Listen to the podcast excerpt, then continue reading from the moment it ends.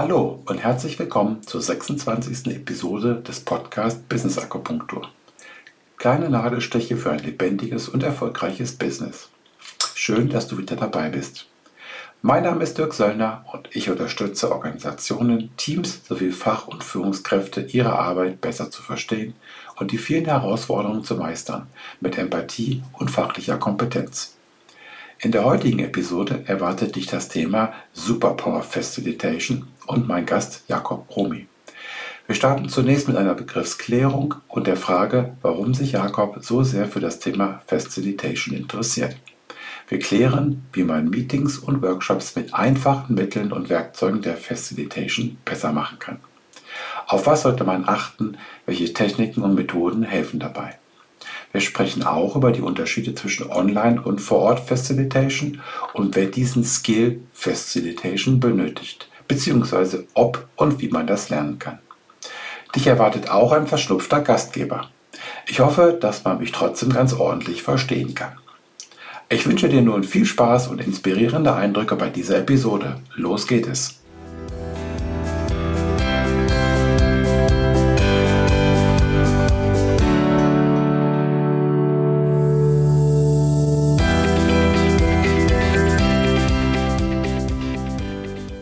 Hallo und herzlich willkommen zur 26. Episode des Business Akupunktur Podcast.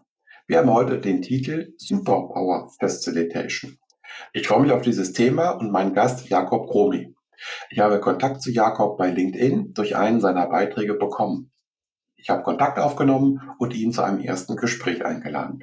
Wir haben uns im Vorgespräch zu dieser Episode sehr intensiv unterhalten, sodass das Vorgespräch nicht wie geplant 30 Minuten, sondern 75 Minuten gedauert hat. Und das Ergebnis war, dass wir beide gern über das Lieblingsthema von Jakob sprechen wollen, nämlich Facilitation. Ich habe in den 75 Minuten mit Jakob schon gelernt, dass meine Vorstellung von Facilitation etwas zu kurz gedacht ist und genau deswegen habe ich das Thema hier heute mit Jakob ausgewählt. Jakob arbeitet bei Quäntchen und Glück, einer Darmstädter Innovationsberatung. Seine Hauptaufgaben dort sind Workshop-Moderation und Trainings in Facilitation sowie Moderationen selbst. Nebenbei ist er noch freiberuflich für andere Facilitatoren unterwegs, bildet in der 3D-Welten-Methode von Janek Panetz aus und bringt monatlich das Videoformat Facilitation Rundschau raus. Mit vielen Tipps für bessere Meetings, bessere Workshops und Formate dazu. Den Link dazu, den packe ich natürlich wieder in die Show Notes. Hallo Jakob, herzlich willkommen und vielen Dank für deine Zeit. Habe ich bei deiner Vorstellung etwas vergessen? Hallo Dirk. Nein, du hast nichts vergessen. Vielen, vielen, vielen Dank. Ich freue mich hier zu sein. Ähm, ich habe einen bunten Lebenslauf, aber wenn wir da einsteigen und ich erzähle, welche vier anderen Berufe ich noch davor habe, dann kommen wir wahrscheinlich nicht mehr zum Thema äh, Facilitation. Deswegen, das passt alles so wunderbar. Ja gut, da bin ich mal gespannt, weil ich kann es ja so ein, zwei Berufe mal einstreuen, wenn es passt, aber hierfür super. Okay. Ähm, Jakob, meinen Gästen stelle ich zum Einstieg immer die Frage, was hast du gedacht, als du zum ersten Mal den Titel Business Akupunktur dieses Podcast gehört hast? Dirk, ja, ich habe erst gedacht, oh je, hoffentlich ist es nicht zu esoterisch. Mhm. Ja, das war so mein erster Gedanke. Ich wurde auch schon akupunktiert. Das hat mir mal bei einer Sehenscheidentzündung äh, geholfen. Und dann bin ich aber in dein äh, Episodenarchiv gegangen und dann habe ich gesehen, dass du den Kai Marian Pukal zu Gast hattest, dass du was zur Wertstromorganisation, ähm, ich glaube Thorsten, ich weiß nicht mehr seinen Nachnamen, ähm, äh, Thorsten Scheller. Thorsten, Thorsten Scheller. Scheller hattest. Oh, ja. Da war ich schon beruhigt, habe ich gemeint, okay, super Leute in dem Podcast. Ähm, ja, da wird kein Quatsch erzählt. Da gehst du gerne rein und, und habe dann auch angefangen reinzuhören. Und ich habe, glaube ich, dort mit dem Michael Schenkel, glaube ich, zuletzt ja, Folge. Marketing. Ja. Äh, zum Marketing, die habe ich mir auch angehört. Ähm, also da war ich dann beruhigt. Aber es ist auf jeden Fall ein, ein, ein Titel, der, der was auslöst in einem. Schön, das soll er auch, dass man Interesse hat. Vom Titel her erstmal. Jetzt kommen wir zu, zu Themen und zu Gästen, weil ich denke auch, dass die Gäste was auslösen und die, die Titel, die Gesprächsthemen äh, mit meinen Gästen was auslösen. Ähm, ich habe ja gesagt, dass wir in unserem Vorgespräch ähm, über Facilitation oder Facilitation gesprochen haben und dass ich gemerkt habe, für mich oder meine Vorstellung ist etwas zu kurz gedacht. Also ganz einfach gesprochen, für mich ist das eine Moderation. Also sicherlich eine gute Moderation, aber du hast mir klar klar äh, auf eine sehr nette und nachvollziehbare Weise, dass das ein bisschen weitergeht. Also verlassen wir uns erstmal, bevor wir uns der Superpower zuwenden, lass uns erstmal über den Begriff Facilitation sprechen. Was ist das? Das ist eine gute Frage. Das bin ich immer noch am herausfinden. Und wenn ich mir äh, die verschiedenen LinkedIn-Beiträge oder äh, das, die Definitionen auch anschaue oder die Versuche, dann ist da vielleicht immer auch noch nicht eine hundertprozentige Klarheit. Wie übersetzen wir es? Ich mag die, also bei Quentin und Glück äh, haben wir es mal versucht zu übersetzen, aber mehr spielerisch und nennen es Möglichmacher, Möglichmacherin. Das ist für mich ein Facilitator. Und mhm. was macht diese Person? Ähm, sie macht es möglich, dass eine Gruppe von Menschen in einem Prozess gut zusammenkommen kann, gut zusammenarbeiten kann und gemeinsam gut zu Ergebnissen kommen kann. Und diesen Rahmen zu bieten, möglichst alle ihren Anforderungen und Bedarfen entsprechend zu beteiligen, das ist für mich Facilitation. Und da drin innerhalb dieses Gebiets der Facilitation passiert auch Moderation, indem ich Methoden anmoderiere, indem ich auch zum Beispiel Gesprächsrunden moderiere, die dann aber klassischerweise für mich immer einen facilitierenden Charakter haben, indem ich möglichst alle beteilige und zu Wort kommen lasse. Und das Beispiel, was wir vielleicht so ein bisschen im Vorgespräch hatten, ist, eines, das viele Menschen kennen. Ich habe irgendwie vielleicht jemand macht einen Vortrag, vielleicht sogar auf einer Bühne, da ist eine Moderation und dann kommt dieses, okay, gibt's noch Fragen? Und ähm, ja, dann beteiligt man das Publikum klassisch moderativ und gibt das Mikrofon rum. Mit der facilitierenden Herangehensweise würde man das ganz anders machen, aber das ist vielleicht das Beispiel oder der Cliffhanger, den wir nachher noch auflösen können, weil da waren wir ja auch im Vorgespräch ein bisschen da, wie man bessere Fragerunden gestalten kann und wie die mhm. denn facilitiert werden. Ja, ähm, wenn ich mich zurück entsinne an das Vorgespräch, das war ja ein Beispiel. Und das andere Beispiel, was du sehr ähm, interessant rübergebracht hast, war ja, dass äh, ihr den Auftrag kriegt oder du kriegst den Auftrag zu moderieren, zu facilitieren. Und dann kommst du dahin und dann hast du, ähm, ich sag mal, vielleicht auch eine Führungskraft, die in so einem Meeting ist und die in so einem Workshop macht und die sagt, jetzt, jetzt moderier mal. Und du, du kannst moderieren, ja, aber dann könnte man, wenn man dich früher beteiligt, mehr aus diesem Gespräch rausholen. Ja, das heißt, du hast ja eben auch gesagt, äh, das ist für dich ein Prozess. Und das finde ich eher schon auch einen wichtigen Punkt, weil Prozess heißt ja, das kann ein Gespräch sein von zwei Stunden. Das können eine Tagesmoderation sein oder ein Tagesprozess. Das kann aber doch auch wahrscheinlich ein Prozess sein, der über einen längeren Zeitraum geht. Genau. Also in der Regel und in unseren allermeisten Fällen ähm, ist es eine Reihe von Workshops. Aber schon die Workshop-Vorbereitung, ähm, die wir bei Quäntchen Glück mit unseren Kunden und Kundinnen machen, ist, dass, dass wir zusammen mit ihnen das Konzept entwickeln. Und da benutzen wir schon quasi Facilitation und die Methoden, gemeinsam auf einem Whiteboard die Ideen zu entwickeln, methodisch zu entwickeln, ähm, uns voranzuarbeiten. Ähm, für mich gehören aber auch zum Facilitation-Prozess, dass ich zum Beispiel mit Teilnehmenden von Workshops vorab Interviews mache oder vorab mhm. mache und versuche herauszufinden, ähm, was denken die denn über das Thema des Workshops? Was sind ihre Anforderungen? Und damit ich sie einplanen kann in den Workshop.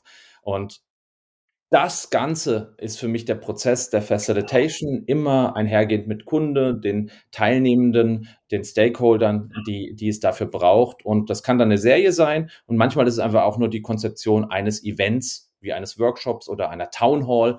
Mhm. Das heißt, ja, wir möchten jetzt mal wirklich die Leute mit einbeziehen und ihnen die Gelegenheit haben, sich zu beteiligen mit ihren Ideen, mit ihren Fragen, mit ihren Meinungen, mit ihren Perspektiven. Wir möchten mal richtig gute Stimmungsbilder rausholen, ohne dass jemand äh, vorab prescht und versucht, die Gruppe zu beeinflussen. Das alles steckt für mich da drin. Jawohl, und dann natürlich auch ähm, bestehende Verhaltensmuster in diesen Gruppen zu, also erstmal zu erkennen, aber dann auch zu hinterfragen. Denn du hast es ja gesagt, ne, ich kann natürlich nach so einem Townhall-Meeting auch fragen, gibt's Fragen? Ja, und es kommen keine Fragen, dann kann man sagen, okay, haben es verstanden. Das wäre auch vielleicht sozusagen meine Art und Weise, wenn ich sage, wenn keine Rückmeldung kommt, dann also keine, keine Aussage ist Zustimmung. Aber das wollen wir ja nicht oder das wollt ihr ja nicht. Ja, besser, Dirk, du musst fragen, besser ist noch zu fragen, gibt's noch Fragen?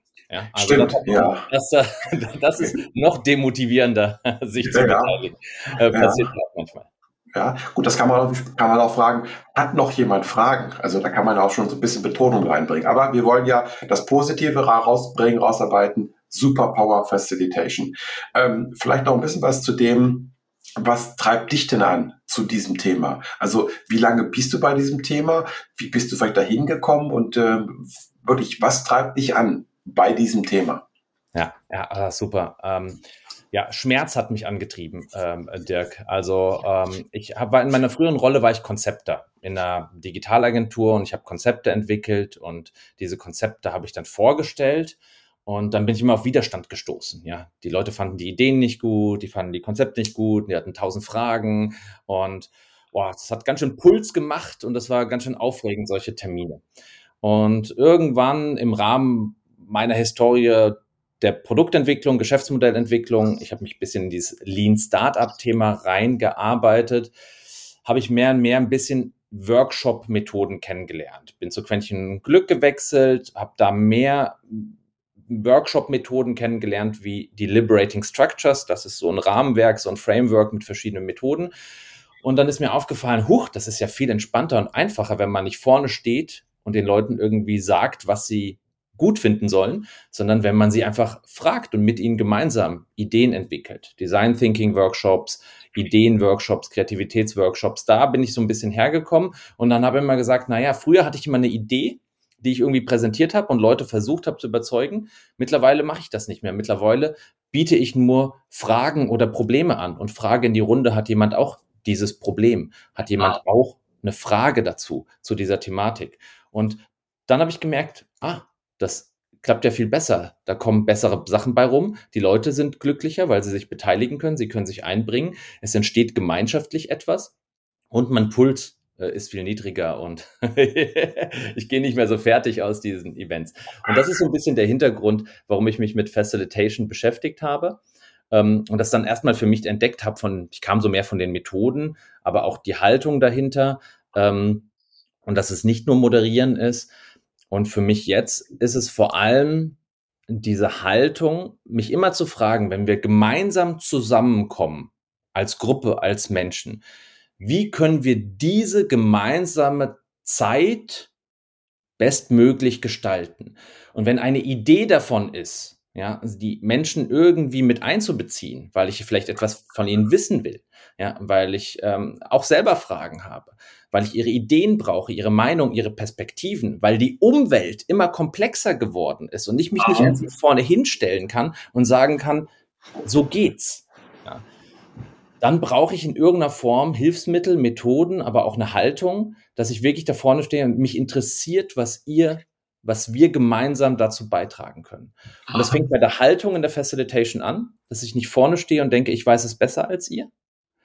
Ähm, und das geht dann über das ganze Handwerkszeug, was es da braucht, um das dann auch zu machen. Äh, sehr, sehr interessant, sehr, sehr aufschlussreich. Ich picke mir mal einen Punkt raus, den du gerade äh, gesagt hast. Ähm, da ist jemand, der steht vorne und der erzählt etwas im besten Wissen und Gewissen. Also der geht davon aus, dass das die richtige Vorgehensweise ist, dass er etwas erklärt und nachher um Zustimmung bittet oder um ähm, Kommentare dann dazu. Und solche Menschen erleben wir ja auch, die erleben wir ja beide.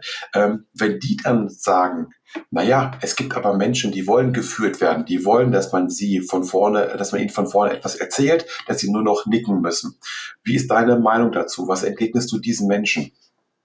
Puh, das ist ein ganz großes Thema, was wir da aufmachen. Natürlich gibt es ja irgendwelche kulturellen Praktiken und wir müssen uns ja immer überlegen, dass die meisten natürlich jetzt Schule verändert sich zum Glück, aber vielleicht in der Schule schon sozialisiert wurden mit vorne steht jemand und erzählt und erklärt einem die Welt. Dann bin ich auch ins Studium gekommen, vorne erzählt jemand, erklärt mir die Welt.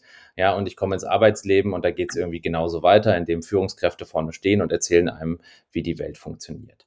Aber in irgendeinem Bereich habe ich ja vielleicht eine Expertise und Erfahrungen gesammelt. Und ich frage mich halt immer, egal bei welchem Thema, also ich kann ja immer in einen Raum gehen und bevor ich loslege zu senden, kann ich ja immer erstmal fragen, hallo, ähm, in, in Check-in oder am Start, ähm, wir behandeln ja heute das Thema XY. Ich würde gerne erstmal wissen, was ist euer Bezug zu dem Thema? Tauscht euch mal in Kleingruppen aus. Ähm, das aktiviert die Menschen. Oder stellt euch mal auf, wie erfahren seid ihr mit KI? Wie erfahren seid ihr mit Tool XY? Wie erfahren seid ihr mit der Thematik einer Fusion von zwei Abteilungen? Und wenn ich das mache, egal ob jetzt in, in, in, in einem Training, in einem Workshop, in einer Umgebung. Vielleicht habe ich da ja gerade jemanden in der Gruppe sitzen, der sehr oder die sehr wertvolle Erfahrungen schon hat, die sie beitragen könnte, diese Person. Und warum sollte ich das liegen lassen? Und mhm. das ist meine Erfahrung. Die Themen werden immer komplexer. Wir brauchen mehr Köpfe. Wir brauchen diversere Gruppen, um gemeinsam Probleme zu lösen. Und das muss ich erstmal herausfinden. Wenn ich mich einfach vorne hinstelle und sage, okay, Leute, so geht's, ja, und ähm, dann bin ich mir nicht mehr sicher, ob das in allen Bereichen dem gerecht wird. Nachvollziehbar. Und da bin ich natürlich deiner Meinung. Ähm, man muss immer darauf achten, wie sind Menschen sozialisiert worden. Und spätestens in einer Firma habe ich auch eine kulturelle Frage. Ähm, aber du hast schon recht, das ist ein Riesenfass, wollen wir nicht aufmachen. Aber äh, du hast eben davon gesprochen, dass ich sie erstmal abhole, dass ich sie ähm, einlade, ihre Meinung kundzutun. Wie stehst du dann zu dem Thema Impulsvorträge? Ja, die können ja hilfreich sein. Also Impulsverträge können ja ein Mittel sein, auch für eine Gruppe, um zum Beispiel einen neuen Aspekt oder eine neue Idee reinzugeben. Und, ähm, und die braucht es vielleicht auch als Kommunikationsanlass, um das dann, das Gehörte, ähm, auf sich zu beziehen, zu reflektieren, zu ergänzen, daraus Dinge weiterzuentwickeln. Ähm, und deswegen kann das ein Mittel sein, ähm, wo man sagt, okay, wir haben da jetzt jemanden eingeladen, der hat eine Expertise oder sie hat eine Expertise, die wir hier gerade nicht in unserer Gruppe haben und dazu hören wir uns was an. Völlig mhm. legitim, kann man als Format. Nur dann ist die Frage, ähm, wie baue ich das Ganze auf? Wie bette ich das ein? Ja, also mache ich es ganz klassisch mit Hallo, hier ist die Begrüßung, das ist Professor XY und der erzählt uns jetzt 50 Minuten am Stück, ähm, ähm, äh, wie, wie die Welt funktioniert und gibt und frage dann, gibt es noch Fragen? Oder baue ich das ein, wo ich einfach sage, ja, eigentlich ist das zentrale Element die Gruppe und der Impulsvortrag ist ein Bestandteil da drin. Und ich starte mit einem Check-in und äh, erfahre ein bisschen was über die Gruppe. Man tauscht sich im Warm-up vielleicht über die Fragestellungen, die Thematiken, die Erfahrungen schon mal aus. Dann kommt jemand mit einem Impulsvortrag, der dauert vielleicht eher 20 Minuten statt 40 Minuten. Und gebe, bringe die Leute danach in den Austausch, indem ich sage, das waren jetzt, ihr habt jetzt 20 Minuten einen Impuls von Experte, Expertin XY gehört. Jetzt geht mal zu zwei, zu dritt zusammen und überlegt mal fünf, sechs Minuten. Entweder will ich entweder Fragen herausarbeiten, was geht euch gerade durch den Kopf? Ja, also welche Fragen habt ihr an die Person? Oder ich will vielleicht Thematiken und, und Verknüpfungen rausarbeiten. Wie könnt ihr das Gehörte auf das beziehen, was es mit uns zu tun haben könnte, mit unseren Problemen, mit unseren Herausforderungen? Und dann funktioniert so ein Impulsvortrag prima, kann man wunderbar einbauen. Es ist die Frage, wie die Interaktion gestaltet ist. Jawohl. Und da sind sehr viele klassisch unterwegs und vor allem, wenn wir an, an Konferenzen, Townhalls, wir haben oft das Problem bei Quäntchen und Glück, wir werden dann angefragt für Moderation und äh, die Rahmendaten sind gebucht, Location und wir haben den Speaker. Und jetzt mal ein bisschen noch, äh, bisschen Shishi und Fifi und ein bisschen Spaß für die Beteiligten. Und da sage ich immer schon mal falsch rum, weil die Stars des Events sind die Personen, die teilnehmen, nicht der Speaker. Und da fängt schon auch mit der Haltung und der Veränderung an. Und deswegen führe ich auch gern Vorgespräche mit Speakern und ähm, war schon auf Bühnen, wo die dann halt auch sieben, acht Minuten nichts zu tun hatten und erstmal warten mussten, weil das Publikum mit einem One, Two, For All, mit einer Methode aus mhm. Structures beschäftigt waren, erstmal alleine nachzudenken, welche Fragen ich habe dann zu zweit zusammenzukommen und ähm, sich gegenseitig Fragen zu überlegen, wo in diesen Momenten Folgendes passiert. Du bist mit jemand an, Dirk, du bist mit jemand anders im Publikum, hast jetzt gerade jemanden gehört und du überlegst dir, boah, ich habe eine Frage, ich weiß nicht, ob es eine gute Frage ist. Und dein Gegenüber sagt dir, ja, ey, das ist total die gute Frage, Dirk. Da steigt doch die Wahrscheinlichkeit, dass du sie vielleicht nachher stellst. Ja, Vielleicht hast du aber auch den Gedanken dann in der Vierergruppe, ich habe hier, wir haben ja noch eine Frage, aber wir wissen, ob die nicht zu nischig ist. Vielleicht interessiert die ja nur die Techniker äh, unter uns. Und dann bestätigt die Vierergruppe, nein, nein, das ist zwar technisch, aber das ist für alle interessant. Also mhm. noch eine Raffinierung, Raffinierung und Bestätigung. Vielleicht hast du aber auch eine Frage, weil du irgendwie drei Minuten abgelenkt warst von dem schönen Vogel da draußen, der gerade rumgeflogen ist im, im Garten, während die Präsentation lief.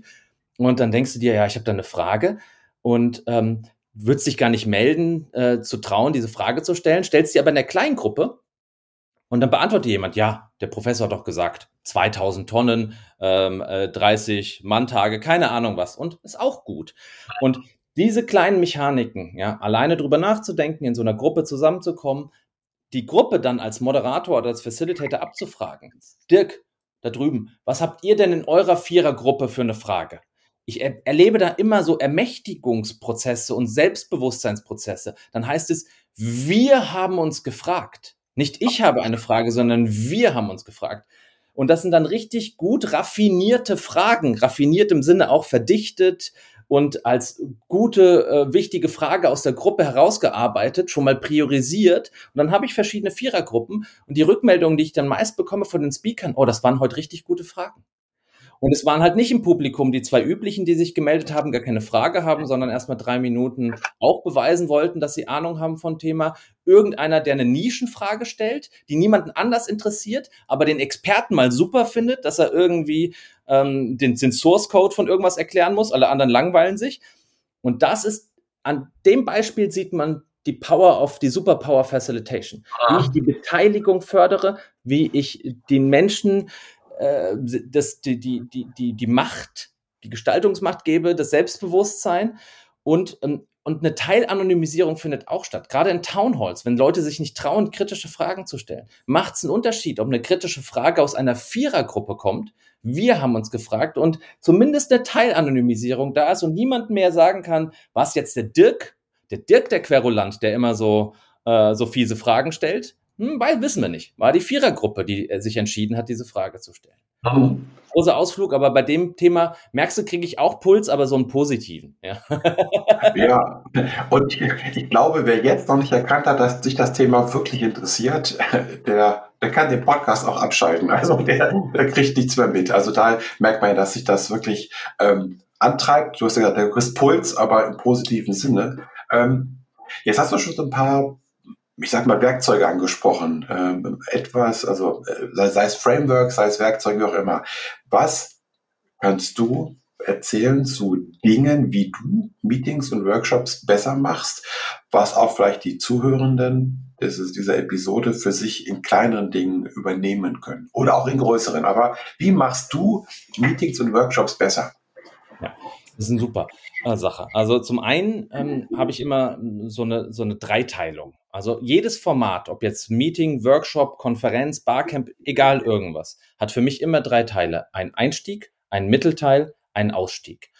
Und es wird immer problematisch, wenn ich einen dieser Teile oder mehrere dieser Teile nicht mache. Das Meeting, das direkt losgeht. Okay, Dirk, ja, was ist jetzt Maßnahme XY? Wie reduzieren wir die Kosten? Du bist gerade mhm. reingekommen aus drei anderen Zoom-Meetings und jetzt sollst du die Frage beantworten. Mhm vielleicht nicht das beste Setting. da sitzen ja. auch noch Menschen drin, die du gar nicht kennst in dem Meeting. Ja, also. Und außerdem haben wir nur 30 Minuten. Also wir müssen die Zeit auch richtig gut nutzen. Richtig, wir müssen sie richtig gut nutzen. Aber dass ein Ankommen dem nutzt, sozusagen, dass meistens dann der Mittelteil besser wird, wenn die Leute sich sicherer fühlen, ja, wenn sie ankommen können, wenn sie durchatmen können. Ähm, das nennt man, nenne ich mal Check-in. Ja, ein Ankommen. Manchmal ist das noch kombiniert mit einem Kennenlernen, je nachdem, wie das Setting ist. Also es braucht einen Einstieg. Dann haben wir den eigentlichen Mittelteil. Was wollen wir denn eigentlich? Wollen wir was? Wollen wir informieren? Wollen wir diskutieren? Ähm, wollen wir was entscheiden? Ja, wollen wir Ideen entwickeln? Wollen wir Perspektiven hören? Vielen ist gar nicht klar, was sie eigentlich wollen. Und je nachdem, oh. was sie wollen, braucht es natürlich unterschiedliche Methoden. Deswegen kann ich nicht sagen, mach immer diese Methode und alles ist gut, sondern ich muss mir ein bisschen überlegen, was will ich denn eigentlich in diesem Format, ob Meeting, Workshop ähm, oder in einem anderen größeren Format erreichen. Und dann habe ich natürlich ein Ende. Ja, das heißt, ein Ende ist auch immer wieder, wo ich sage, okay, wie gehen wir denn raus? Im Sinne von, müssen wir nächste Schritte festhalten? Äh, müssen wir Dinge nochmal reflektieren? Nehmen die Leute was für sich mit? Nehmen wir für die Gruppe was mit? Teilen wir unsere Erkenntnismomente und brauchen wir noch mal einen kleinen Ausstieg vielleicht, äh, um wieder rauszugleiten und, und abzuschalten. Und das heißt, diese Dreiteilung ist immer so das Erste, was ich sage. Überlegt euch immer mal, wie diese Dreiteilung aussehen kann. Und das kann bei einem 30-Minuten-Meeting, kann das auch zwei Minuten ein Check-in im Chat sein, wo ich eine Frage beantworte oder zwei, aber so ein kleines Gefühl. Mhm. Und nach dieser Dreiteilung kann man dann jetzt in die eigentlichen, sage ich mal, Elemente, Methoden, Werkzeuge gehen, die es dafür braucht. Aber wie ist deine Erfahrung mit dieser Dreiteilung, äh, Dirk? Hast du so bei den Meetingsformaten, ist dir das so gewahr, bei den eigenen oder bei dem, was du vielleicht auch schon im Arbeitsleben erlebt hast? Also ich habe eben dran gedacht, als du das erzählt hast mit der Frage, was will ich überhaupt? Also was will derjenige, der dieses Meeting quasi organisiert, was will der erreichen? Warum macht er das? Also will er eben informieren, will er diskutieren, Perspektiven, Ideen, wie auch immer. Ähm, und zwar bin ich daran äh, darauf gestoßen, äh, das für mich zu reflektieren. Liberating Structures, du hast es gesagt, als ein Framework, als eine Sammlung von vielen kleinen, aber auch größeren und sehr hilfreichen Tools, ich nenne es mal Tools. Ähm, und wenn ich da immer mal wieder durchgucke, dann stelle ich immer wieder fest, da sind ein paar Sachen, die sprechen mich nicht an. Und warum sprechen sie mich nicht an? Weil sie, weil ich sie für, weil ich kein Einsatzgebiet sehe in meiner Arbeit. Und meine Arbeit, die gestalte ich ja so oder betrachte ich ja so, ähm, dass ich mich daran wohlfühle. Also insofern ähm, würde ich jetzt das nächste Mal einfach nochmal schauen, warum gefällt mir diese Methode nicht oder warum, warum spricht sie mich nicht an äh, und zu überlegen, okay, könnte sie mir in einem anderen Kontext, könnte sie mir da helfen. Ja, also insofern, das würde ich damit rausnehmen. Auf jeden Fall, äh, diese Dreiteilung finde ich gut, mit dem Check-in sowieso klar.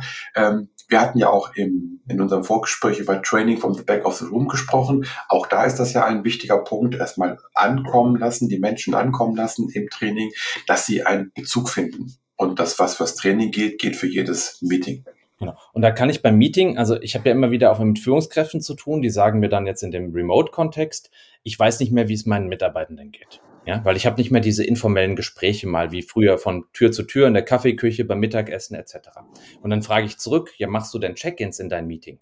Nee, Check-ins machen wir nicht. Entweder ich weiß nicht, was das ist, oder nee, so ein Shishi können wir bei uns nicht machen. Ja. Und dann frage ich mir, ja, aber vielleicht ist das ja gar kein Shishi. Vielleicht ist das ja wirklich hilfreich und nützlich, weil du hast diese Zufallsmomente nicht, ja, in diesem Remote-Kontext. Und du willst ja trotzdem vielleicht wissen, wie geht's denn gerade deinen Mitarbeitenden? Und die Fragen rund um einen Check-in, ob ich jetzt frage, wie geht's mir oder wie ist die Energie oder was hat noch deine Aufmerksamkeit, das muss ich immer den Kontext an, anpassen. Also wie ist die Gruppe, wie sachlich oder sozial ist sie, äh, intern, extern. Da muss ich natürlich ein bisschen, bisschen Anpassung betreiben. Aber das Format an sich, ja, um auch vielleicht ein Gespür zu bekommen, auch die Menschen untereinander. Guckt der Dirk jetzt gerade so, weil er irgendwie mich nicht leiden kann? Oder hatte der einfach eine verdammt schlechte Nacht? und irgendwie wenig geschlafen. Das sind total wertvolle Informationen, weil wir als Menschen sind Interpretationsmaschinen. Wir versuchen alles irgendwie zu interpretieren, zu analysieren und Dirk, das kennst du vielleicht, dass du irgendwie mal einen Gesichtsausdruck von einer anderen Person gesehen hast und da hast du sofort was reininterpretiert. Und im Check-in erfährst du dann, boah, ey, die kam gerade aus einem ganz schlimmen Vormeeting, wo es vielleicht gekracht hat, ja, ähm, ist da noch total mit dem Kopf da. Ähm, oder äh, die schlechte Nacht, wenig Schlaf ähm, oder keine Ahnung, äh, die, die Hinfahrt zur Arbeit oder keine Ahnung, was.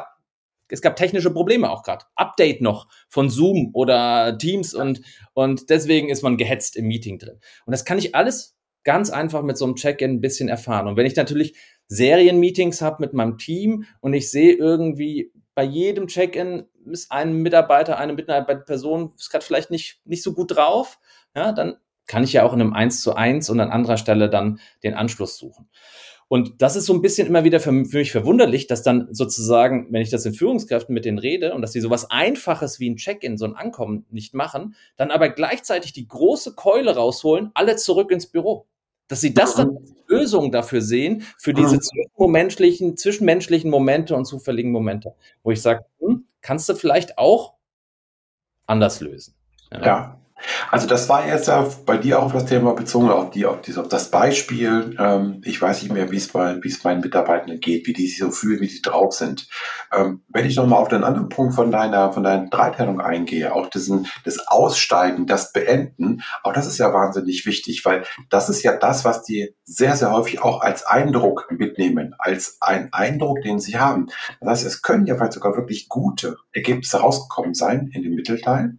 Und weil der Aus Ausgang, das Beenden ähm, nicht die Menschen nochmal, ja, ich sag mal, emotional auch abholt, ähm, dann wird das schnell vergessen oder das wird vielleicht sogar verdrängt, weil das Ende, das war blöd, das finde ich doof. Und das ähm, Deswegen finde ich es auch wichtig, auf so einen Punkt auch zu achten, nämlich zu sagen, wir haben jetzt hier einen Flipchart vollgeschrieben. Ich meine, wir haben es jetzt wirklich, wir haben jetzt ein, ein Präsenzmeeting, wir haben einen Flipchart vollgeschrieben, äh, wundertolle Ergebnisse, ähm, aber vielleicht ist es okay, es erstmal zu sagen, wir lassen es erstmal sacken, wir schreiben jetzt nicht sofort hinter jede Aktivität einen Namen, weil ich ich im Check-in, weil auch ich schon gemerkt habe, naja, heute ist da so ein bisschen komisches komische Stimmung in diesem Meeting.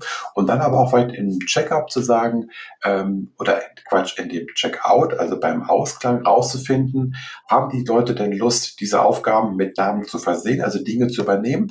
Oder wollen wir das erstmal sacken lassen und klären das in einem nächsten Meeting und sei es erst in zwei Wochen? Ja? Genau, genau. Und das sind auch die Bedarfe und äh, wo ich immer sage, und dafür braucht es auch einen Ausklang. Oft sind Probleme eher so, na, wer macht jetzt was? Ja, das gehört ja so diese Next Steps Geschichte, aber auch diese Reflexion zu schauen, haben wir denn gerade noch die Kapazitäten oder was kann ein kleiner erster Schritt sein, um zu einer Lösung zu kommen? Du sagst es. Und da sind wir jetzt immer wieder in dem Bereich Kontext, wo ich nicht irgendwie ein Allheilmittel oder sagen möchte, macht immer das. Ich sage immer nur, überlegt es in einem Dreiklang, Einstieg, Mittelteil, Ausstieg, so dass ihr auch hinten raus nicht endet, mitten in der Diskussion oder mitten im Flipchart und alle müssen weiter ins nächste Meeting. Dafür braucht ihr dann natürlich Timeboxing, ein Grundelement, Werkzeug jedes Facilitators, irgendwo mhm. zu überlegen, wie lang brauchen die Dinge und ich muss die Uhr im Blick behalten oder die Gruppe muss die Uhr im Blick behalten und da müssen wir uns mal ein bisschen kurz und knapp halten und dann bekommt vielleicht auch jeder nur gerade mal eine Minute für ein Blitzlicht um seine, ihre Meinung zu sagen. Also wir haben diese Elemente. Und dann sind, sind wir eigentlich bei den Grundelementen. Ich bin immer wieder erstaunt in unseren Facilitation-Trainings ähm, und Moderationstrainings, dass die Grundsachen fast gar nicht beherrscht werden oder nicht gemacht werden. Wir müssen noch gar nicht über fancy Liberating Structures sprechen, die vielleicht ein bisschen aufwendiger, komplexer sind, die man 60 Minuten durchmoderiert, sondern die einfachsten Basissachen, die ich bezeichne als ein Check-in, überhaupt einen Einstieg zu machen. Dann sowas wie statt einem Brainstorming ein Brainwriting zu machen. Ah. Schreiben statt reden. Das ist für viele eine nicht übliche Praxis in Meetings. Das kennen Sie eher ja. vielleicht in manchen Workshops, mhm. aber es wird immer in der großen Runde gesprochen. Und wenn ich ein Brainstorming oder eine offene Diskussion mache, dann hole ich mir sofort alle Dysfunktionen rein, die da drin sind. Zum Beispiel wie Männer reden doppelt so viel wie Frauen. Gibt es Studien dazu. Hierarchie redet mehr als, also in die hierarchisch höher gestellte Person. Männer, die hierarchisch höher gestellt sind, haben noch mehr Sende- und Redeanteil. Dann habe ich Menschen, die in großen Runden sich ungern beteiligen. Die sind ich nenne sie die leisen. Das kann verschiedene Gründe sein. Das kann sein, weil die introvertiertere Anteile haben, vielleicht ein bisschen schüchterner sind, weil sie die Sicherheit nicht spüren, in der Gruppe sich zu beteiligen. Und es kann noch andere Aspekte sein. Das heißt, diese Lass uns mal reden, ähm, das kommt meistens von Leuten, der Vorschlag, ja, die in der Hierarchie, in der Macht oben stehen, Männer sind und dann sagen, ja, lass uns mal drüber reden. Brauchen, wir brauchen kein Shishi, keine Methoden, keine Moderation, lass uns mal reden. Was sie damit meistens vielleicht sagen wollen, ist, sie haben schon eine Idee und würden jetzt gerne gehört werden von allen. Und brauchen nur noch die Zustimmung. Genau, brauchen nur noch die Zustimmung. Und die wirkliche Beteiligung der Gruppe, jetzt auch die Idee, ein Brainstorming zu machen und wir entwickeln Ideen. Ja. Und auch das Format Brainstorming ist auch so ein bisschen so ein Problem, weil reden kann immer nur eine Person. Das heißt, wenn eine Person was sagt, ja, und die erste Idee ausspricht oder die erste Person, die es ausspricht, dann biegen dann meistens alle da in diese Richtung ab. Die setzt schon so ein Frame oder ah. ankert, ja, die Thematik. Und dann sage ich immer, schreiben statt reden. Lass die Leute doch erstmal, hast du eine Thematik mitgebracht, eine Fragestellung. Lass sie doch erstmal eine Minute alleine drüber nachdenken. Manche Leute kommen auf Ideen im Sprechen, manche müssen erstmal kurz nachdenken. Und jetzt lass es sie doch aufschreiben. Dazu kannst du den Chat benutzen, in Teams oder in Zoom eine Frage, schreibt mal eure Antworten, aber sendet sie noch nicht ab. Ja? Also, um die anderen noch nicht zu beeinflussen. Kleiner Kniff, sendet sie noch ab. Nennt sich Wasserfalltechnik im Chat. Zweiter, zweiter Punkt ist, oder ich nehme ein Whiteboard. Oder ich nehme ein kollaboratives Dokument, so wie wir jetzt es benutzt haben, ein Google Doc oder in, in, in Office. Ja, ich kann ein Miro Mural Concept Board benutzen. Ich kann auch in einem interaktiven Präsentationstool erstmal Ideen einsammeln. Und was habe ich dann? Ich habe erstmal eine Beteiligung von allen. Alle haben die Möglichkeit, erstmal ihre Gedanken und Ideen reinzugeben. Was ich dann danach mache, gibt es verschiedene, verschiedene Möglichkeiten. Ich kann die Ideen sortieren, ich kann sie clustern, ich kann Dinge priorisieren, ich kann die Leute nochmal sprechen lassen ähm, und, und sowas wie eine Blitzlichtrunde machen. Lassen wir es ganz einfach machen. Also Dirk, wir haben irgendeine Thematik, Idee gehabt, wir haben im Chat Ideen auf mein Kommando abgeschickt, noch drei, vier andere Leute. Wir lesen uns dann erstmal alle Ideen durch. dann könnten wir eine Blitzlichtrunde machen. Blitzlichtrunde heißt, jede Person hat jetzt die Möglichkeit, bis zu einer Minute zu sagen, was sie vielleicht jetzt zu den Ideen, die da im Chat steht, denkt. Ja? So erste Gedanken. Was geht dir durch den Kopf? Auch das passiert nicht strukturiert in Meetings. Da redet dann immer einer schon meine Meinung, meine Bewertung, meine Einschätzung. Aber vielleicht will ich ja erstmal von allen irgendwie hören. Was denkst du, Dirk? Was denkst du, Katrin? Ja, ähm, was denkst du, XY? So. Und dann sind das fünf Minuten, wo einfach jede Person eine Minute einmal reihum spricht. Ich habe drei Minuten Brainwriting, fünf Minuten Blitzlichtrunde. Schön. Und genau das, was du sagst, ist ja so, es haben sich auch in den äh, Gruppen, in denen wir dann sind, ähm, ergeben sich ja auch durch Hierarchie, aber auch durch äh, jahrelange Zusammenarbeit immer die gleichen Verhaltensmuster, weil es ist immer einer da, der als erstes spricht. Ja, habe ich jetzt auch gerade wieder erlebt. Zwei Tage Training, da waren zwei dabei, die sehr viel gute Fragen gestellt haben. Also inhaltlich hatte ich ja gar nichts zu bemängeln, aber die waren sofort da, wenn ähm, ich etwas erklärt habe, wenn andere etwas gesagt haben. Ähm, und das würde ich auch nochmal erweitern auf das Thema, äh, ja, ich sag mal Kultur oder auch Mindset da muss ein Trainer, und in diesem Falle war ich ja nicht nur Trainer, war ich auch Facilitator, würde ich jetzt mal so sagen, der darauf achtet, dass man vielleicht nicht sofort Dinge ausdiskutiert. Also erstmal, wie du sagtest, erstmal sammeln. Ja, und ähm, wenn ich in so einer Feedbackrunde bin, ähm, dann wird erstmal gesammelt. Es wird nicht diskutiert. Es wird erstmal nur gesammelt. Es sind Verständnisfragen erlaubt, aber mehr nicht. Das sind schon so kleine Kniffs, so kleine Tricks, kleine, kleine Hinweise, ähm, die helfen. Und dann gucken die Menschen erstmal ganz erstaunt, wenn man das sagt oder wenn ich das sage. Aber dann glaube ich, dass sie sehr, sehr häufig sofort erkennen, oh, der meint jetzt mich und mein Verhalten. Und gar nicht mal als Kritik, sondern als Hinweis. Ähm, hör erstmal zu. Dirk, wir hatten mal einen, einen, Workshop bei Quentin und Glück, äh, das, das war noch äh, äh, auch vor Ort vor ein paar Jahren, ähm, mit familiengeführten Unternehmen, Patriarch, ja, der am Tisch, auf, es wurde immer auf ihn geschaut. Ja, was sagt er? Was denkt er? Wie zuckt er? Was sind für Mikroausdrücke äh, in seinem Gesicht, wenn irgendwas gerade im Raum ist? Der war mal in einem Workshop mit uns, wo wir all diese Methoden schreiben statt reden. Ich komme gleich noch zu ein paar anderen Kleingruppendiskussionen, Timeboxing. Ähm, wir haben da viel mit Post-its gemacht, visualisiert, Sachen an die Wände, ähm, gleiche Regeln für alle gemacht. Der kam am Ende des Tages zu mir und hat gesagt, Herr Kromi, vielen, vielen Dank für heute. Das war für mich heute so ein gutes Erlebnis. Wenn wir sonst irgendwie zusammenkommen, gucken die mich alle immer an und erwarten, dass ich was sage. Und dass ich irgendwie die Antwort habe oder es weiß und, und ich neige dazu, dann auch immer was zu sagen. Und ich habe mich heute einfach wie jemand gefühlt, der Teil der Gruppe war. Mhm. Ich da genauso beteiligen konnte mit meinen Ideen, Fragen etc. Und das ist, das ist das, die, die, die, die, die, die Superpower, die ich immer sage, die wir als Facilitatoren haben, den Rahmen zu setzen, die Möglichkeiten für alle anzubieten.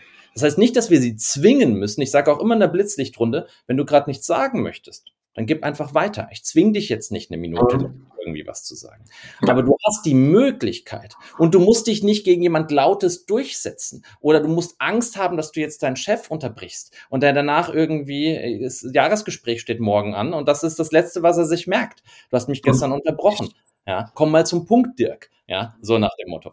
Ähm, und das ist meine Aufgabe, meine Verantwortung als Facilitator, ähm, diesen Rahmen zu bieten, dass sich möglichst alle beteiligen können. Und ein zweiten Teil, also ist, wir, wir waren gerade bei Schreiben statt Reden, wo ich dann mhm. immer sage, das nächste sind Kleingruppen. Es gibt so eine Tendenz, immer alles in der großen Gruppe. Und große Gruppe ist anstrengend. Meine Facilitation-Regel ist, in der großen Gruppe wird nicht gesprochen. Ja, da werden andere Dinge getan. Gelesen, ja, äh, vielleicht sortiert, gepunktet, Stimmungsbilder gemacht. Ähm, aber in Kleingruppen ist es viel wirksamer zu arbeiten. Und ähm, das heißt, obwohl sowohl online als auch vor Ort, ich sehe immer wieder Hemmungen, vor allem auch von Führungskräften, Menschen in Kleingruppen zu schicken, weil sie dann vielleicht Angst haben, auch die Kontrolle zu verlieren. Was reden die denn dann an den Zweier-, Dreier-Tischen da zur Fragestellung? Was tauschen sie sich denn da aus? Ja, vielleicht am Ende reden sie über mich, aber das ist fast nie der Fall. Wenn man Menschen eine gute Frage mitgibt, eine Einladung ausspricht mhm. und wirklich dann interessiert ist, was denkt ihr dazu? Und ich gebe euch jetzt mal fünf Minuten zu zwei, zu dritt, kommt doch mal mit einem Aspekt zurück, der vielleicht für alle interessant sein könnte. Und dann nehmen in der Regel 99 Prozent der Menschen diese Einladung an und machen das gerne. Und das sowohl in Teams und Zoom, wo ich sie in Breakouts schicken kann. Da scheitert es meist an der Technik, weil das irgendwie niemand kann und weiß nicht, welche schicken soll. Deswegen bleiben wir die ganzen 60 Minuten in der großen Runde und diskutieren zu zwölf die Fragestellung ohne Moderation. ähm, ja, okay. Aber das, was du ansprichst, äh, du hast vorhin auch schon mal das Wort Dysfunktion benutzt. Ähm, was du, was wir jetzt ja in unserem Gespräch bis jetzt gemacht haben, ist, wir haben ein paar Tools, ein paar Techniken angesprochen. Das kann man richtig machen. Wir haben auch ein bisschen darauf abgezielt, was kann man falsch machen oder was sehen wir als falsche Verhaltensmuster. Kannst du vielleicht da noch mal ein bisschen drauf eingehen? Wo kann man, oder was sind so die gröbsten Fehler, die du so erlebt hast? Hm, also grundsätzlich größte Fehler sind in der Vorbereitung, mir keine Gedanken machen, wen brauche ich denn überhaupt und was ist denn mein Ziel und was will ich denn eigentlich erreichen mit dem Format, ob Meeting, Workshop etc. Also keine Vorbereitung, einfach ansetzen aus Gewohnheit und dann, ja, was machen wir heute? Keine Ahnung, weiß ich nicht. Ja, also das ist so ein Aspekt. Ein, ein zweiter Punkt ist, sich keine Gedanken über diesen Ablauf zu machen, im Sinne von Einstieg, Mittelteil, Ausstieg und was brauche ich denn dafür, um zu welchem Ergebnis zu kommen die hohe Kunst ist dann irgendwann, dass der Einstieg vorbereitet auf den Mittelteil, dass ich vielleicht Methoden einführe oder Elemente einführe, die nachher im Mittelteil gebraucht werden. Und das ist dann aber so die, die Eleganz, die dann vielleicht später kommt. Ja, der rote Faden, Metaphern, Bildern, die irgendwie gut passen zueinander. Und dann fehlt oft einfach dieses Grund, Grundhandwerkszeug. Also wie generiere ich in der Gruppe Erkenntnisse, Ideen, Fragen, Meinungen, Perspektiven, wie mache ich das? Wie beteilige ich die Leute? Und dafür brauche ich dann ein bisschen die methodischen Kniffe, ob ich ins Schreiben gehe, ob ich in Kleingruppenarbeit gehe oder bestimmte Methoden benutze, wie das Conversation Café aus den Liberating Structures, das ich sehr gerne benutze für Gesprächsformate, wo ich immer sage, gut, dann bleibt er zu sechs, zu acht zusammen, aber es gibt eine, ein, eine Struktur. Und die Struktur heißt, in der ersten Runde ist jeder eine Minute dran und es geht drei rum. Und die anderen bewerten das nicht. Es gibt eine zweite Runde mit einer extra Minute, wo man nochmal Dinge erkennen, erkennen kann. Aber niemand bewertet das jetzt oder kommentiert das, was die Leute sagen. Ähm, sondern in der dritten Runde geht's dann offen. Jetzt können die sprechen, die irgendwie noch Aspekte hervorbringen wollen. Und am Ende, in der vierten Runde, hat wieder, jemand, wieder jeder eine Minute Zeit, um ähm, äh, nochmal herauszuziehen, was nehme ich mit, was ist meine Erkenntnis oder was ist jetzt wichtig oder was sollten wir als nächstes tun. Das sind drei Runden, wo jeder mal dran war, eine Minute. Wenn wir zu sechs sind, 18 Minuten. Und lass uns dann 25 Minuten offene Diskussion machen. Das ist ein komplett anderes Diskussionsformat, ja, wo von 45 Minuten ähm, als offen im Brainstorming oder jetzt lasst uns mal 45 Minuten im Meeting drüber sprechen. Und das sind so die, die ersten Sachen, die ich reinbringe. Kleine Strukturen, Timeboxing, gucken, dass alle drankommen, ähm, und mir überlegen, brauche ich die große Gruppe, kann ich das in kleine Gruppe machen, schreiben, reden, was will ich eigentlich, Ideen, Meinungen, Perspektiven. Ja. Und wenn ich nur informieren will, ja, was in den meisten Meetings ja passiert oder oft passiert, dann muss ich mich auch fragen, braucht es dafür wirklich ein Meeting? Kann ich den Leuten nicht vorher ein Dokument schicken? Kann ich den Menschen vorher nicht ein Video machen? Kann ich den Menschen vorher nicht irgendwie ein, äh, etwas an die Hand geben, dass sie sich in Ruhe durchlesen oder anschauen? Und dann lade ich ein, wenn ihr noch Fragen habt, kommt doch bitte zur Fragestunde zu Thema XY. Und dann kommen die, die noch Fragen haben oder die interessiert sind, kommen dann. Ja, sehr schön. Ähm, als du das gerade so erzählt hast, habe ich daran gedacht, dass ich vor einigen Folgen die Frage hatte, ähm, Coaching. Psychologen. Also müssen jetzt Führungskräfte auch Psychologen sein. Das war so ein bisschen plakative Frage. Ähm, aber letzten Endes würde ich ja jetzt aus dem, was du bis jetzt gesagt hast, auch ableiten können. Führungskräfte müssen auch Faszinatoren sein. Also erstmal die Frage, äh, siehst du das auch so? Ähm, und dann die Frage, wie können Sie etwas lernen? Können Sie etwas lernen? Kann man das lernen? Okay, das sind, sehr, das sind jetzt sehr gute Punkte.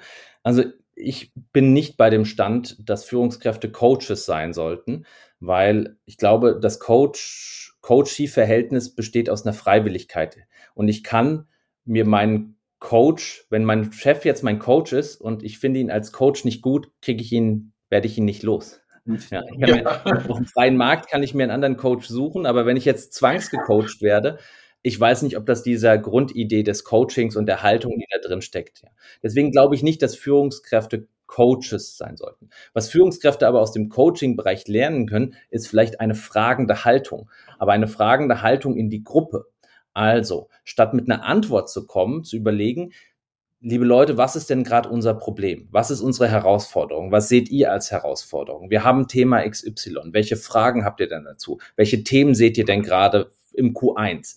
Also in eine fragende Haltung zu gehen, statt vorne zu sagen, das ist unser Problem, das ist unsere Herausforderung, das sind die Themen. Wo ich mir sage, ja, aber vielleicht sieht die Gruppe das ja anders. Du hast ja nicht umsonst Menschen angestellt mit ihrer Expertise und ihrem Wissen und ihrem ganzen Marktkontakt und Kundenkontakt, um ihnen dann zu sagen, du weißt es besser als sieben andere, die vielleicht zehnmal so viel mit Kunden sprechen und, ähm, und noch in ihren Rollen irgendwie Expertisen haben. Und da sage ich halt immer, ja, guck doch mal, wie du jetzt in dieser Gruppe mit Fragen und Methoden die Beteiligung erhöhst, dass du herausfindest, was, ähm, ähm, was die bewegt. Und zum Beispiel ist eine super Methode, weil es ja immer heißt, die Leute meckern und die finden die Ideen doof. Und das haben wir häufig eingesetzt, auch bei Quentin Glück. Wir haben mal, mal einen Workshop gemacht mit 30 Entwicklerinnen, ähm, wo der Projektleiter zu uns kam. Jakob hat er gesagt, auf dem Flur reden die davon, dass das große Vorhaben, das große Projekt, was wir vorhaben, das richtig viel Geld kostet. Ja, ähm, auf dem Flurfunk höre ich, dass die da nicht dran glauben und dass das scheitern wird. In den Meetings sagen die aber nichts. Wir fragen immer nach, die sagen aber nichts. Und dann haben wir einen Workshop gemacht, vier Stunden, sehr teuer übrigens mit. Also, also teuer nicht, weil wir jetzt so super teuer sind bei Quentin Glück, sondern weil 30 Entwicklerinnen in einen Raum holen, das kostet halt auch erstmal. Ja, und dann willst du ja natürlich wissen, was in diesen 30 Köpfen ist und nicht nur in einem Kopf. Und dann haben wir eine Methode benutzt, die nennen wir Premortem. Und die funktioniert so, dass man ein Thema nimmt und ähm, das ist jetzt ein bisschen fortgeschrittener in der Facilitation, aber nur als Beispiel, wie man damit arbeitet. Heißt, es gibt, ihr habt dieses Projekt vor, das Vorhaben XY. Von dem habt ihr alle gehört. Hier, der Projektleiter hat das nochmal sieben Minuten vorgestellt. Ihr konntet nochmal zwei, drei Klärungsfragen stellen. Ihr kennt das jetzt alle. Jetzt springen wir mal in die Zukunft. Zwei Jahre in die Zukunft gedacht. Ja, es ist, äh, was haben wir jetzt? Äh, Dezember 2025. Das Projekt ist komplett gescheitert. Ja, richtig in die Hose gegangen. Der Kunde klagt, ja, die Hälfte der Mitarbeitenden ist hier gegangen, weil es so scheiße lief. Ja, der Rest ist am Stöhnen und Schreien und die Firma äh, äh, kämpft ums Überleben. Was ist passiert? Und dann haben wir die Teilnehmenden in einem 136 war es an der Stelle. Also erst alleine überlegen lassen, was sind denn die größten Risiken, dann zu dritt. Überlegt mal bitte, was die drei größten Risiken sind und dann zu sechst aus den Sechsergruppen. Was sind die zwei bis drei größten Risiken? Am Ende sollten sich auf zwei Risiken einigen, die wir alle geerntet haben aus so einer Liste von, wie viele Gruppen hatten wir dann? Fünf Sechsergruppen oder sechs Sechsergruppen. Ähm, und wir hatten dann so zehn bis 14 Risiken. Doppeln sich einige. Am Ende habe ich eine Liste von neun Risiken. Und das waren die neun größten Risiken, die diese Gruppe gesehen hatten. Der Projektleiter hat draufgeschaut, aha, das ist also das, was sie im Kopf haben. Ja. Und das kann ich erstmal ernten und herausholen. Und dann kann ich ja weiter mit den Leuten arbeiten. Und dann sagen im zweiten Teil des Workshops, habe ich gesagt, seid ihr denn zu irgendeinem Risiko hier zufällig Experte? Ja, im Sinne von, zu welchem Risiko könntet ihr denn am meisten beitragen, damit das nicht eintrifft? Und dann haben wir die Leute wieder Gruppen bilden lassen. Ja, jeder hat, die haben die sieben wichtigsten Gruppen, sieben größten Risiken genommen. Wir haben das in der Gruppe priorisiert. Und dann gab es sieben Risiken, die bearbeitet wurden. Und da ging wieder dasselbe Spiel los. Erstmal alleine überlegen, was sind Maßnahmen, um das Risiko nicht eintreten zu lassen. Dreiergruppe, Sechsergruppe. Am Ende hat jede, jedes Risiko drei, vier Ideen bekommen, Maßnahmen bekommen, die äh, vorgestellt wurden. Und da hat sich die Gruppe beteiligt. Und dann sind wir quasi über den, über den Umweg gegangen. Wir haben es erst kaputt gemacht, um es jetzt sozusagen dann ähm, in den Raum zu gehen, dass es nicht eintrifft. Und das haben sie vorher nicht rausgekriegt in ihren Meetings. Und das war jetzt einfach dann Methodik, aber auch die Haltung, dass hier alle im Raum was wissen und beteiligt werden können. Ja, ich fand das super interessant. Das war ja wieder ein weiteres Tool, eine weitere Technik, die du als Experte mitgebracht hast oder ihr als Experten mitgebracht habt. Wenn ich jetzt auf meine Eingangsfrage nochmal schaue, kann man das lernen? Dann würde ich sagen, vielleicht ein bisschen provokativ nochmal formuliert. Man kann das nicht lernen, man kann eine gewisse Grundhaltung haben, weil das ein gewisses Vorratslernen ist. Ich müsste ja für die verschiedensten Situationen etwas lernen, meinetwegen zwei Tage bei Jakob in das Grundlagenseminar gehen ähm, und dann kommt zwei Jahre später eine Situation, wo ich mich an ein Tool erinnern müsste. Das ähm, fällt mir in dem Moment vielleicht gerade nicht ein. Also zusammengefasst, ich behaupte mal, man kann es nicht lernen, was einzelne Techniken angeht. Es macht mehr Sinn, im Fall der Fälle auf jemanden zuzugehen, das kann ich über eine Podcast-Folge machen, wie diese hier. Jetzt mal Spaß beiseite. Kann ich einfach machen, indem ich in irgendwelche Bücher reinschaue oder wie auch immer. Oder indem ich jemanden frage. Also wie gut kann man als Führungskraft diesen Methodenkoffer lernen, damit man ihn immer richtig auspacken kann? Ich glaube eher nicht. Ja, also da hast du natürlich recht. Also es gibt natürlich auch in der, in der Facilitation eine große Bandbreite. Ich bin ja froh, also ich glaube, was jeder lernen kann, ja, ist das, was auch in den 2000ern jeder gelernt hat, ist mit PowerPoint präsentieren. Ja, da gab es auch tausende Schulungen zu PowerPoint, Präsentieren und Storytelling und die meisten Führungskräfte sind da reingegangen. Ich bin ja froh, wenn einfach die Führungskräfte die Grundlagen lernen. Also diese Dreiteilung, Einstieg, Mittelteil, Ausstieg, paar Grundmethoden, ähm, Check-in, Schreiben statt Reden, ähm, Kleingruppenarbeit, ähm, Blitzlichter, Stimmungsbilder abfragen, Anonymität gewährleisten, paar Biases, also kognitive Biases aushebeln. Und das, glaube ich, diese Grundlage kann jeder lernen. Das sehe ich in Teams, das funktioniert und das ist so ein Level, was jeder moderieren kann und anwenden kann. Und was in den grundsätzlichen, den Tagesformaten, Meetings, dem Workshop, den Treffen, die ich habe, ich fast immer nutzen kann. Dann kommen natürlich aber jetzt die, die vielleicht aufwendigeren Felder, Methoden, Spezialmethoden zu Kreativitätstechniken, Probleme äh, lösen, Design Thinking, Design Sprints, ähm, äh, komplexere Workshops mit vielen Menschen. Da brauche ich dann in der Regel Unterstützung. Also entweder suche ich mir dann jemanden, der die Erfahrung hat, so wie du sagst, ähm, und ich taste mich da voran und dann kann ich vielleicht, wenn sich das wiederholt, weil ich jedes Jahr zwei Kreativitätsworkshops habe, dann kann ich das irgendwann auch alleine machen in meinem Gebiet. Ansonsten gibt es natürlich Facilitatorinnen wie uns bei Quäntchen und Glück, die schon fast alles facilitiert haben und andere natürlich Facilitatoren mit ihren Spezialgebieten. Die kann ich natürlich dann in, wenn ich nur einmal im Jahr eine Town Hall gebe, dann dauert das halt sechs Jahre lang, bis ich vielleicht alle Learnings aus Facilitation-Sicht ähm, äh, gelernt habe, um die siebte Town Hall dann richtig gut zu machen. Ja? Ähm, wir moderieren halt viele Großformate. Ich habe allein dieses Jahr fünf moderiert und all die Learnings festgehalten. Es ist halt wie immer die Beschleunigung und der, der, der Shortcut an der Stelle. Aber das Grundsätzliche, Dirk, das kann, glaube ich, jeder lernen wie man ja. in der Gruppe besser zusammenarbeitet. Also das stimmt und das grundsätzlich ja auch ein Verständnis dafür zu entwickeln, was kann man richtig machen, was kann man falsch machen und welche Hebel habe ich denn grundsätzlich, beziehungsweise auch welche Dysfunktion sollte man eben äh, beachten. Das kann man, glaube ich, wirklich lernen, wie auch meintest, PowerPoint. Und dann habe ich ähm, habe ich vielleicht jemanden, der mir die PowerPoint noch hübsch macht, der die richtigen Fotos aussucht. Das kann ich nicht selber oder da habe ich keine Zeit zu oder auch nicht das Händchen für. Äh, aber ich weiß, ich sollte eine PowerPoint vorbereiten und die sollte vielleicht jetzt für eine Stunden Vortrag sollte die nicht 800 Folien äh, betragen. Also dass man da so ein Grundwissen hat und dieses Grundwissen auch wirklich ähm, mir die Lage oder mich in die Lage versetzt als Führungskraft zu entscheiden, kann ich das noch selber, beziehungsweise kann ich mit einer gewissen Vorbereitung das Ganze so über die Bühne bringen, dass ich danach wieder etwas lerne. Also ich übe quasi Learning on the Job, äh, äh, Learning by Doing.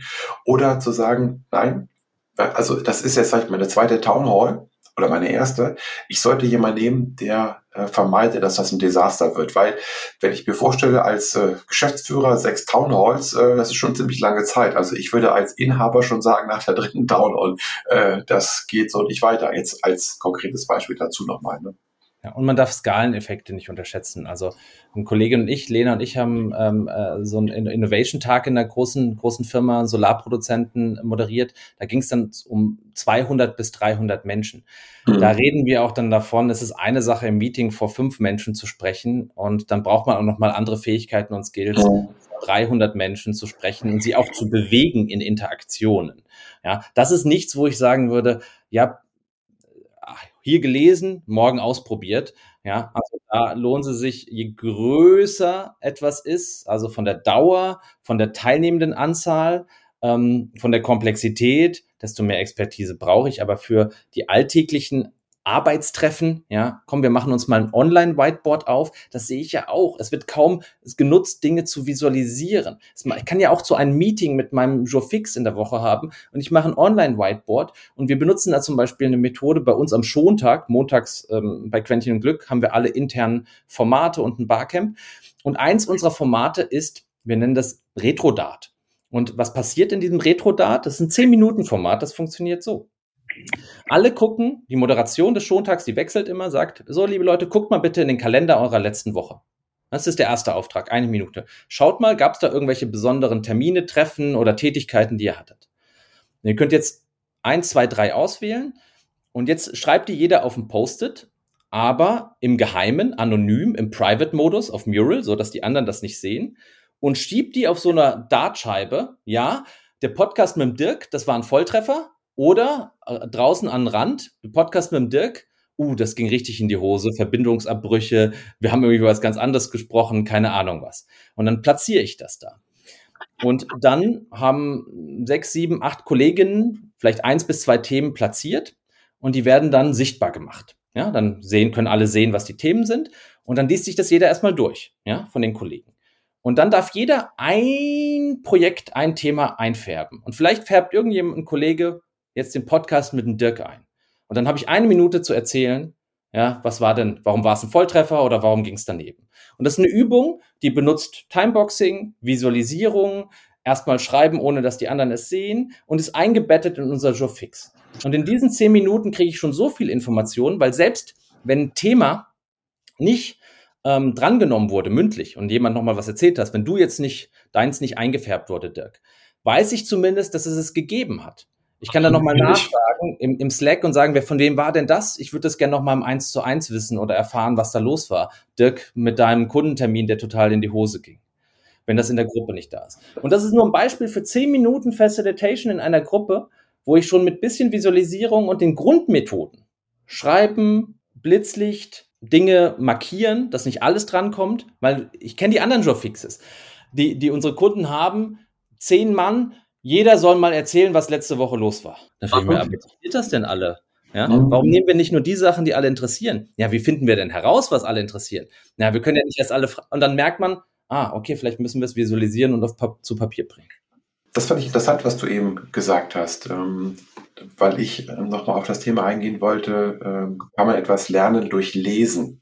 Ja, weil du hast nur das Beispiel, dein, dein Spruch, schreiben statt reden für so ein Meeting. Ja, das kann ich mir in irgendeinem äh, Blogbeitrag durchlesen, auch mit zwei, drei tollen Tipps. Aber wenn ich nicht wirklich verstehe, was das bedeutet, wenn ich nicht wirklich verstanden habe, was dahinter steckt, warum, äh, dann macht es vielleicht mehr Sinn, eben in einem Einführungstraining, ein Verständnis dafür zu entwickeln und dann quasi auch selber drauf zu kommen. Also was ich damit sagen will, ist, ich glaube schon, dass man das lernen kann. Das war ja so auch der Ursprungspfad oder Beginn unserer Diskussion. Man kann solche, solche Dinge lernen, wenn es einfache Techniken sind. Ähm, wichtig ist aber, das Grundverständnis zu haben, um dann eben bei Bedarf nochmal Dinge nachzulesen, dann besser zu verstehen oder eben sich Unterstützung zu holen. Sei es als, als Beistand, oder sei es, dass jemand diese Aufgabe komplett übernimmt. Genau. Und da sind wir nochmal den Brückenschlag zu den Führungskräften. Wer stellt die meisten Meetings ein? Also wenn wir bei unseren Kunden immer fragen, okay, sag doch mal, wie viele Meetings ihr habt, ja, und wie viel ihr davon einstellt, dann sind es meistens die Führungskräfte. Mhm. Und das heißt, die setzen am meisten die Termine und dann ist oft nicht klar, wer die eigentlich moderiert, ja. Also und wie sie moderiert werden. Und mhm. da ist dann so viel, ähm, was zumindest man erstmal innerhalb des Formats Meetings besser machen kann, bevor man an die nächsten Stellen geht in der Organisationsgestaltung, in der Organisationsentwicklung oder in den, in den Wertstreben zu überlegen, brauchen wir die Meetings überhaupt oder wer muss eigentlich mit wem wann reden, um was zu wissen oder zu tun. Aber wenn wir das Bestehende einfach schon mal einen Tick besser bekommen, ist schon mal was gewonnen. Und das sind einfach diese Grundtechniken. Schreiben statt reden, Kleingruppenarbeit, alle dran, drankommen lassen, gut einsteigen, gut aussteigen. Da wäre ich ja schon froh drum, wenn das passieren würde. Dirk, da reden wir noch gar nicht von anderen Fans, aber das vermisse ich ja. immer noch in den Unternehmen.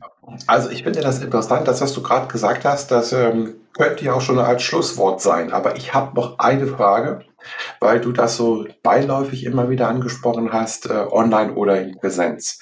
Nun haben wir drei Jahre oder mehr als drei Jahre Erfahrung hinter uns mit Corona. Moment, wir haben das schon, das sind ja schon vier Jahre jetzt fast, ne? Ja, stimmt. Ja, also wir haben Corona, gell? Also es ist ja nicht vorbei.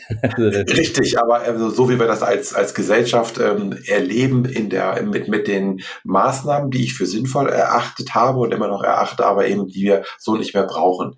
Also, kurzum die Frage, wo sind Unterschiede für einen Facilitator online oder in Präsenz? Beziehungsweise was muss ich andersrum beachten, wenn ich facilitiere online oder Präsenz? Mhm. Okay.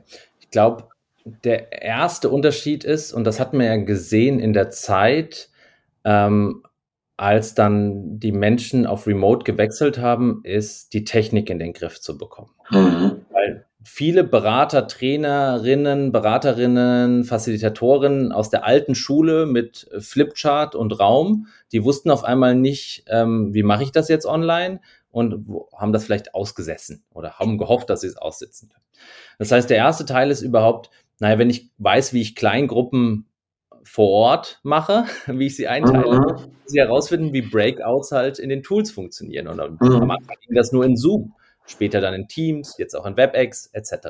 Das heißt, ich muss die technisch, die Technik im Griff haben. Ja, vor allem, ähm, wo ich schreibe und wie ich Kleingruppen bilde.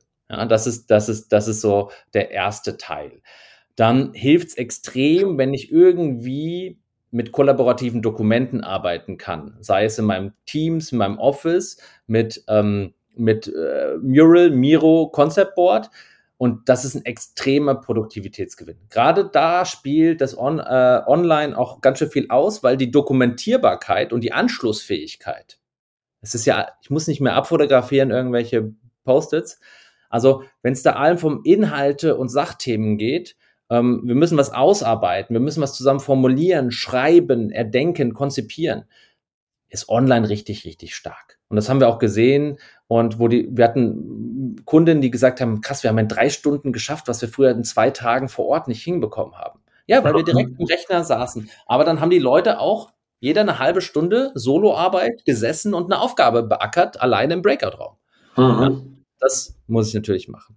Ähm, genau. Was ich noch online beachten muss, ist genau, dass dieses Zwischenmenschliche, was zufällig vor Ort in den Pausen beim Ankommen, jemand ist früher da, diese, diese, diese Gespräche, diese informellen Gespräche, die muss ich konstruieren. Ja, dafür brauche ich dann diese Methoden wie ein Check-in, viel expliziter als vielleicht vor Ort, wo ich die Stimmung aufnehmen kann, erfassen kann. Ich sehe schon, oh, der Dirk, der hinkt. Da hat er sich irgendwie das Bein ist wieder, tut ein bisschen weh. Und hier, ah, die hat noch, ah, die ist noch an der Kaffeestation. Ah, sieht so aus, als ob sie noch nicht, brauche ich noch gar nicht ansprechen. Die hat noch nicht ihren Kaffee. Das nehme ich ja alles im Raum wahr. Online nehme ich das nicht wahr. Das heißt, ich brauche irgendwie da expliziteres Ankommen. Und das sind erstmal so, würde ich sagen, die Technik in den Griff bekommen. Daran scheitert es oft wie viele Leute ähm, ich immer noch treffe, die weder in Breakouts waren, geschweige denn noch nie Breakouts erstellt haben, obwohl ihre Tools das seit Jahren können. Mhm. Und die nicht wissen, wo sie schreiben sollen. Ja? Mhm. ich sage, mhm. schreiben. Jetzt gibt es Notizen in Zoom. Also über, also so, das würde schon mal helfen. Vor Ort wechseln wir rüber. Vor Ort ist natürlich super für alle Themen, wo es auch um das Zwischenmenschliche geht. Wenn wir wenn wir vielleicht Meinungen, Perspektiven uns austauschen wollen, wenn wir uns verstehen wollen, wenn wir von Erfahrungen erzählen wollen, dann ist es natürlich noch mal stärker, wenn wir in einem Raum sind. Das haben wir auch online geschafft mit Formaten, aber im Raum ist es einfach noch stärker. Und ich kann als Facilitator den Raum auch bei Themen, die vielleicht mehr Spannung haben, Konflikten, besser lesen. Das ist remote viel schwieriger. Das heißt, alle Themen, die sehr auf das Zwischenmenschliche gehen, würde ich, würde ich gucken, kann ich die vor Ort besser machen. Und das ist auch der Punkt, den wir jetzt immer sagen bei Quäntchen und Glück. Leute, wenn ihr jetzt irgendwelche Homeoffice-Regelungen habt und sowas sagt, wir haben einen Tag im Büro, aber die Leute kommen alle ins Büro. Jeder sitzt dann an seinem Schreibtisch und hat dann wieder Videocalls, um dann nur in den Kaffeepausen und beim Mittagessen vielleicht irgendwie ein bisschen Austausch zu haben. Das kann es doch nicht sein. Dann holt sie doch lieber für Formate rein wie eine Town Hall Workshops, ähm, Austauschformate, ja, dann vielleicht eher seltener, dafür intensive, wo sie sagen, das hat sich gelohnt. Wir waren noch Mittagessen, aber der Austausch war intensiv. Es war gut, dass wir gesprochen haben, dass wir in der kleinen Gruppe, in der großen Runde, dass wir uns im Raum aufgestellt haben, dass wir Dinge an die Wände gepackt haben, ja, ähm, was weiß ich, dass wir spazieren gegangen sind, dabei gesprochen haben.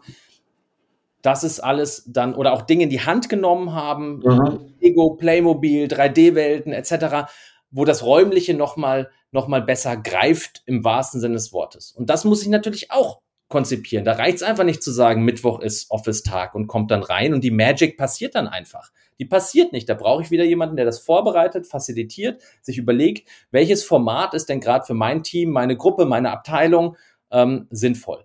Oder vielleicht sind sogar mehrere Abteilungen an einem Tag da und wir machen sowas wie ein Open Space oder ein Barcamp und dann macht es richtig Spaß. Ja. Sehr schön. Gut. So, jetzt haben wir eine Stunde. Ja.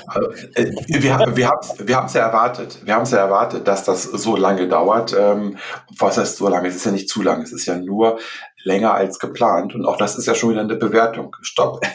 Äh, ich bewerte das nicht. Ich stelle fest, wir haben ein langes Gespräch geführt. Ähm, ich habe auch keine Fragen mehr, ähm, außer sozusagen meine letzte Frage immer auch an meine Gäste. Gibt es irgendetwas, was du noch nicht gesagt hast, wo du noch mal eine letzte Botschaft mitgeben wolltest. Ähm, eine Zusammenfassung, wie auch immer. Also du hast ja eben schon mal was gesagt, was man dafür benutzen könnte. Aber insofern, was ist so dein, dein Resümee nach dieser Stunde Besprechung mit mir zu dem Thema? Ja, also ich wünsche mir, also wenn ich es mir wünschen könnte, dass ganz viele Menschen diese Superpower Facilitation kennenlernen. Und zwar alle Menschen, die in Gruppenkontexten arbeiten. Das gilt übrigens auch für Vereine und Ehrenamt. Im Klimakontext habe ich viel moderiert und ich konnte die Menschen viel besser beteiligen mhm. und, und, und, und sie viel mehr in Aktion und ins Miteinander bringen. Das heißt, ich wünsche mir, dass Menschen erkennen, dass ein Wert da drin steckt in dieser Beteiligung, weil unsere Welt immer komplexer wird und wir einfach mehr Köpfe, mehr Hirne, mehr Perspektiven, Meinungen brauchen, um diese großen Herausforderungen, die wir in Unternehmen haben, aber auch in Gesellschaft haben, gemeinsam zu meistern. Und daher freue ich mich für jeden, äh, über jeden, der sich für oder die sich für Facilitation interessiert, ob jetzt meine Rundschau schaut ähm, oder sich irgendwie dort weiterbildet in der Thematik, muss auch nicht bei uns sein. Quäntchen und Glück gibt es auch Facilitation-Trainings, aber für jede Person, das ist wirklich mein Herzensthema, diese Superpower Facilitation, beschäftigt euch damit, das Miteinander besser zu machen, weil zusammen kriegen wir die Sachen besser gewuppt und diese Beteiligung zu ermöglichen. Das ist so mein, meine Herzensangelegenheit. Und da lade ich alle ein und diejenigen, die über die meisten Einflussmöglichkeiten verfügen, ja, die können sich auch nochmal überlegen, wie ihnen dieser Skill, sprich Führungskräfte, dabei helfen könnte, das Miteinander besser zu gestalten. Vielen Dank, Jakob. Und ähm, vielleicht auch jetzt noch mein, meine, meine Schlussworte dazu, denn das, das war jetzt die 26. Episode. Ich freue mich auf deine Fragen und dein Feedback. Du kannst mir Kommentare unter die Episode schreiben. Du kannst den Link auf, äh, auf diese Episode im Blog finden. Du kannst mich natürlich auch direkt ansprechen bei LinkedIn, per E-Mail. Ähm, deine Rückmeldung, da freue ich mich drauf. Vielleicht hast du auch Fragen, die ich klären kann. Vielleicht Themen für neue äh, Podcast-Episoden. Ganz wie der Untertitel verspricht. Kleine Nadelstiche für ein lebendiges und erfolgreiches Business.